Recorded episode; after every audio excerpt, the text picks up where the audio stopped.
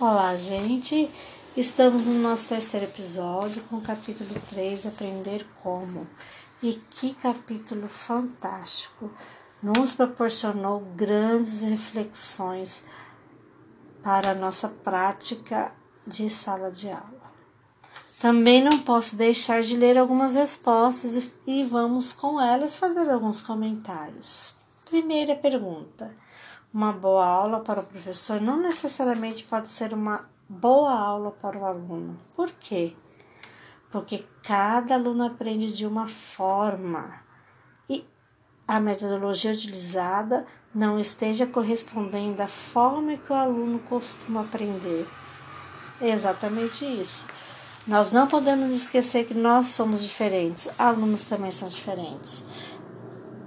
Cada um tem o seu jeito individual de aprender. Porque o professor tem uma expectativa diferente dos alunos. Muitas vezes isso acontece mesmo. Nós temos muitas expectativas, nós sempre queremos o melhor. Mas às vezes o aluno não tem a mesma expectativa que nós temos. Os alunos apresentam perfis diferentes, apresentam como já foi mencionado, somos pessoas diferentes. Cada um tem o seu perfil, cada um tem o seu jeito. Por isso que a reflexão desse capítulo nos leva a entender que o nosso planejamento de aula é extremamente importante, porque precisamos atingir todos os perfis. É, a outra resposta é porque nem sempre que propomos numa sala está adequado aos alunos que temos. E quando ensinamos alguma coisa, não significa que estão aprendendo. Isso é verdade. Às vezes propomos algo que para a gente está sendo muito legal. A gente imagina aquela aula muito legal, mas para o aluno naquele momento não foi significativo, não aconteceu a aprendizagem.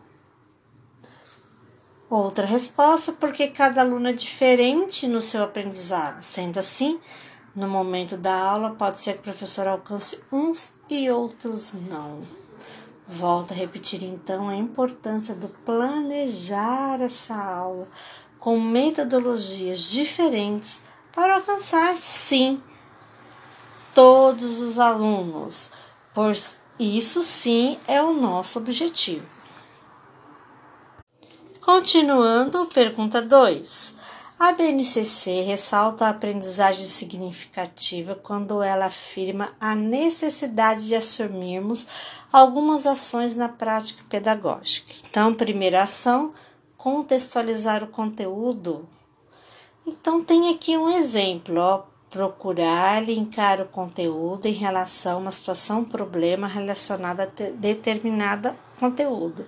Gente, situação, problema, nós já falamos, né, no capítulo anterior, como é importante nossa aula ter uma situação, problema, onde o aluno vai em busca disso para para solucionar. Isso é contextualizar o conteúdo. Depois, outro princípio é decidir sobre as formas de organização para adotar estratégias mais dinâmicas, interativas e colaborativas. Eu tenho aqui é, respostas como através de atividades cooperativas. Quero ressaltar essa sugestão: atividades cooperativas. Nossos alunos precisam voltar a interagir e conseguir muitas vezes ultrapassar barreiras que foram construídas é, após a, é, nesse percurso de pandemia. Muitos alunos ainda se sentem isolados, muitos alunos ainda se sentem distantes, portanto, atividades cooperativas é muito importante. É, depois, o próximo princípio, motivar e engajar os alunos na aprendizagem. Olha que resposta mais legal. Eu utilizo reforço positivo. Gente, é importante demais a aprendizagem para os alunos o reforço positivo. Outro, fazer com que compreenda a importância e a aplicabilidade do conteúdo para a vida coletiva e individual, favorecendo a transcendência do novo aprendizagem. Não preciso fazer muito comentário, né? Essa aplicabilidade do conteúdo é o que a gente tem falando sobre a nossa aula significativa para o aluno, precisa ter sentido. Outra sugestão que foi dada aqui no, no princípio 3 é, através das atividades e debates, proporcionar uma melhor interação do aluno. É uma forma de motivar os alunos para a aprendizagem, com certeza. E depois o último princípio é utilizar recursos de dados tecnológicos para apoiar o processo de, ensin de ensinar e aprender. Aprendemos que e descobrimos que há os recursos tecnológicos estão aí e eles não voltam mais. E nós precisamos fazer uso dele, nós precisamos utilizar os recursos tecnológico para ajudar os nossos alunos na aprendizagem. E eu tenho aqui uma sugestão, além de todos os jogos que vocês utilizam, é,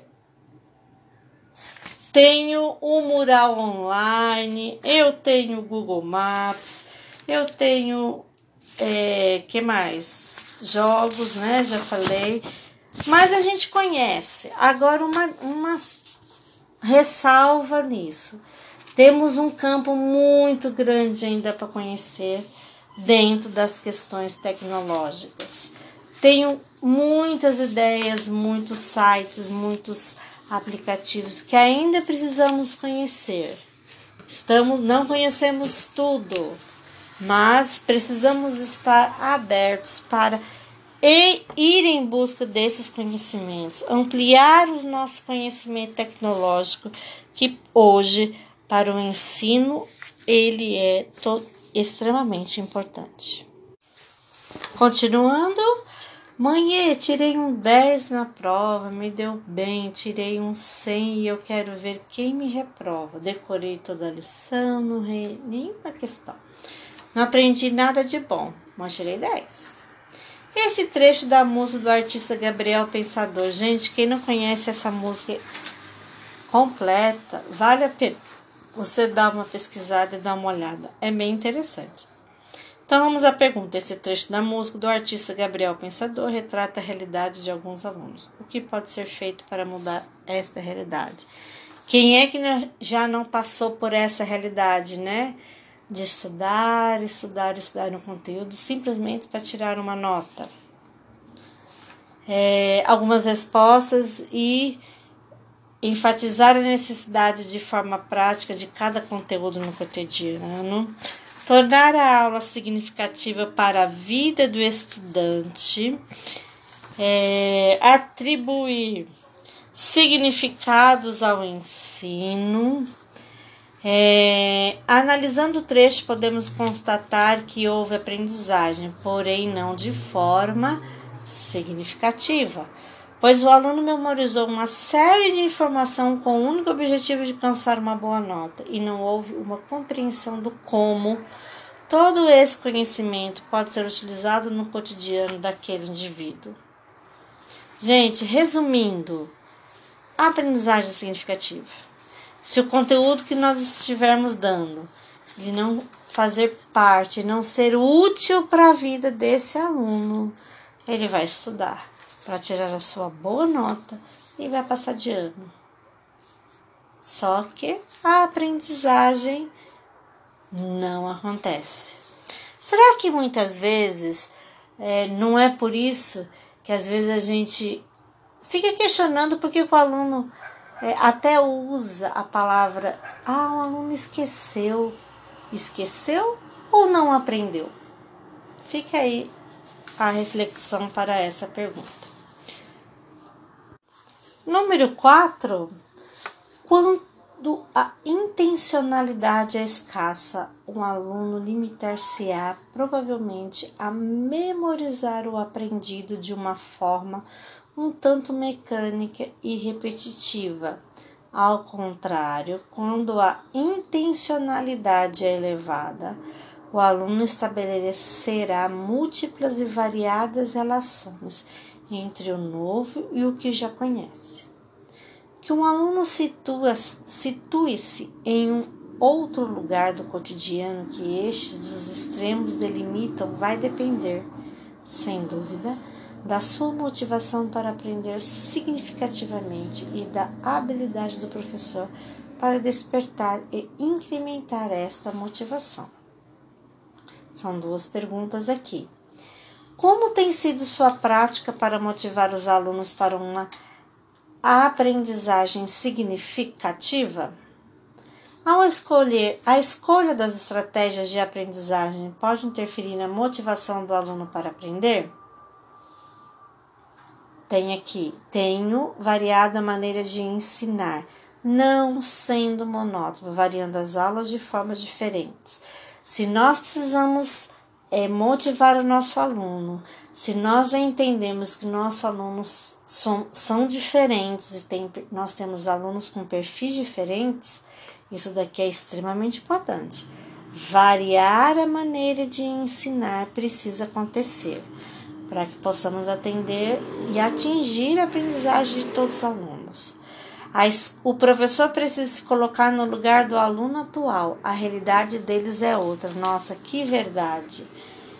A forma que nós aprendemos há 30 anos atrás é completamente diferente do nosso aluno hoje. As crianças de 20 anos atrás não são as mesmas do que hoje. Então, Precisamos sim colocar no lugar dos alunos para escolher e planejar nossas aulas, para fazer boas escolhas em suas estratégias. É, outra resposta eu tenho aqui: tenho buscado a motivação de estudandos, estudante, sendo coerente na produção do material e acessar os conhecimentos prévios do estudante. Olha, gente, acessar os conhecimentos prévios dos estudantes, além de ressaltar a importância dos temas para o dia a dia do estudante. A escolha de estratégia de aprendizagem do professor interfere positivamente ou negativamente na motivação do aluno para a aprendizagem. Portanto, busca ainda tornar o ambiente de sala de aula agradável e acolhedor. Gente, a estratégia, sim, é essencial. E vou ressaltar aqui: interfere positivamente ou negativamente. Por isso, a importância de nós, cada um, cada professor, fazer uma autoavaliação. Se realmente aquela estratégia que eu utilizei realmente foi positiva a outra, outra resposta diz assim: desperta curiosidade nos alunos. Quando eles fazem uma pergunta como uma situação, um problema, eu o incentivo a buscar informações e trazer para a turma para debater na próxima aula. Não dê resposta para o seu aluno. Tá corretíssimo, professora. Incentive seu aluno a ir atrás das respostas. É, então, gente, quero resumir aqui. As estratégias que eu utilizo, elas são extremamente importantes para você motivar o seu aluno. Pense nele como um aluno ativo, como um aluno que muitas vezes está desinteressado, que está cansado, que está com problemas emocionais, que está com dificuldades. Pense nesse tipo de aluno para que para que quando você for escolher a sua estratégia, escolha a melhor. Eu diria até assim: peça orientação a Deus, para que Deus utilize você para que seja uma inspiração para o seu aluno. E vamos para número 5. A pergunta é: Valorizar os conhecimentos prévios dos alunos é um princípio importante para uma aprendizagem significativa. Escreva duas sugestões de como utilizar este princípio na prática na sala de aula. Fazer uma atividade de perguntas e respostas, pedir para eles escreverem para observar tanto a resposta oral como escrita. Gente, fazer pergunta é uma das melhores estratégias que a gente tem para saber com o que o aluno sabe do conteúdo. É, tem outra aqui, inicialmente, interessante despertar a partir de um conceito dominado por cada um por meio de perguntas que permitam a participação. Outra resposta, utilizar algo que é de interesse comum dos alunos fora do ambiente escolar e relacionar com o conteúdo estudado. Olha só que legal, né? Considerar o interesse dos alunos na socialização, montar um planejamento financeiro, utilizando os conteúdos estudados para organizar uma saída para a turma a algum lugar. Realidade após pandemia, com certeza. Mas olha só que interessante. É, querendo ou não fazer pergunta, fica assim uma estratégia de potencial para você conhecer o que o aluno sabe sobre aquele assunto. É, me lembro agora nesse momento do livro é, Nota 10.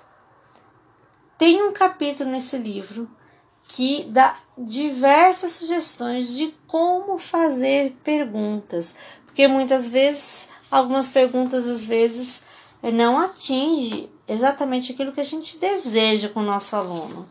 Fica aí a dica. É um livro bem legal e o capítulo sobre como fazer perguntas é bem interessante. Tenho aqui também, ó, é, sala de aula invertida, estimula os alunos a buscarem por si mesmos conhecimento prévio acerca de determinado assunto. E trabalhar com mapa conceitual. São estratégias também que eu sei que muitos de vocês usam. Muito bem, para a última pergunta, número 6, como planejar uma aprendizagem de acordo com o contexto? Ficou alguma, ficaram muitas dúvidas aqui. O que, que a gente precisa entender? Que a minha, meu planejamento, quando eu estou né, organizando meu planejamento para a semana, ele precisa estar de acordo com o contexto. Que contexto que é esse? O contexto que esse conteúdo vai servir ou seja, simplificando, é significativo. O conteúdo precisa ser significativo e útil para a vida do aluno. Isso que esse é o contexto. Se ele não estiver, se meu conteúdo for assim tão longe, muito abstrato, que não consegue fazer relação com o dia a dia, ele é um conteúdo que ele não foi contextualizado, certo? E eu achei interessante que um professor escreveu assim: ó, o professor precisa cada dia procurar se atualizar, procurar conhecer o mundo dos alunos, a partir daí planejar a sua aula. Gente, conhecer o que está acontecendo no mundo para contextualizar o seu conteúdo com fatos reais torna seu conteúdo, torna o seu conteúdo significativo. Hoje, como o capítulo tinha muitas coisas para gente conversar, nosso podcast aqui demorou um pouquinho, mas eu quero resumir aqui é, com palavras-chave, é, coisas, conceitos importantes daquilo que a gente leu. Nossos alunos são diferentes, temos perfis diferentes. Para alcançá-los, precisamos fazer um planejamento adequado utilizando diversas estratégias para que possamos atingir esses perfis diferentes.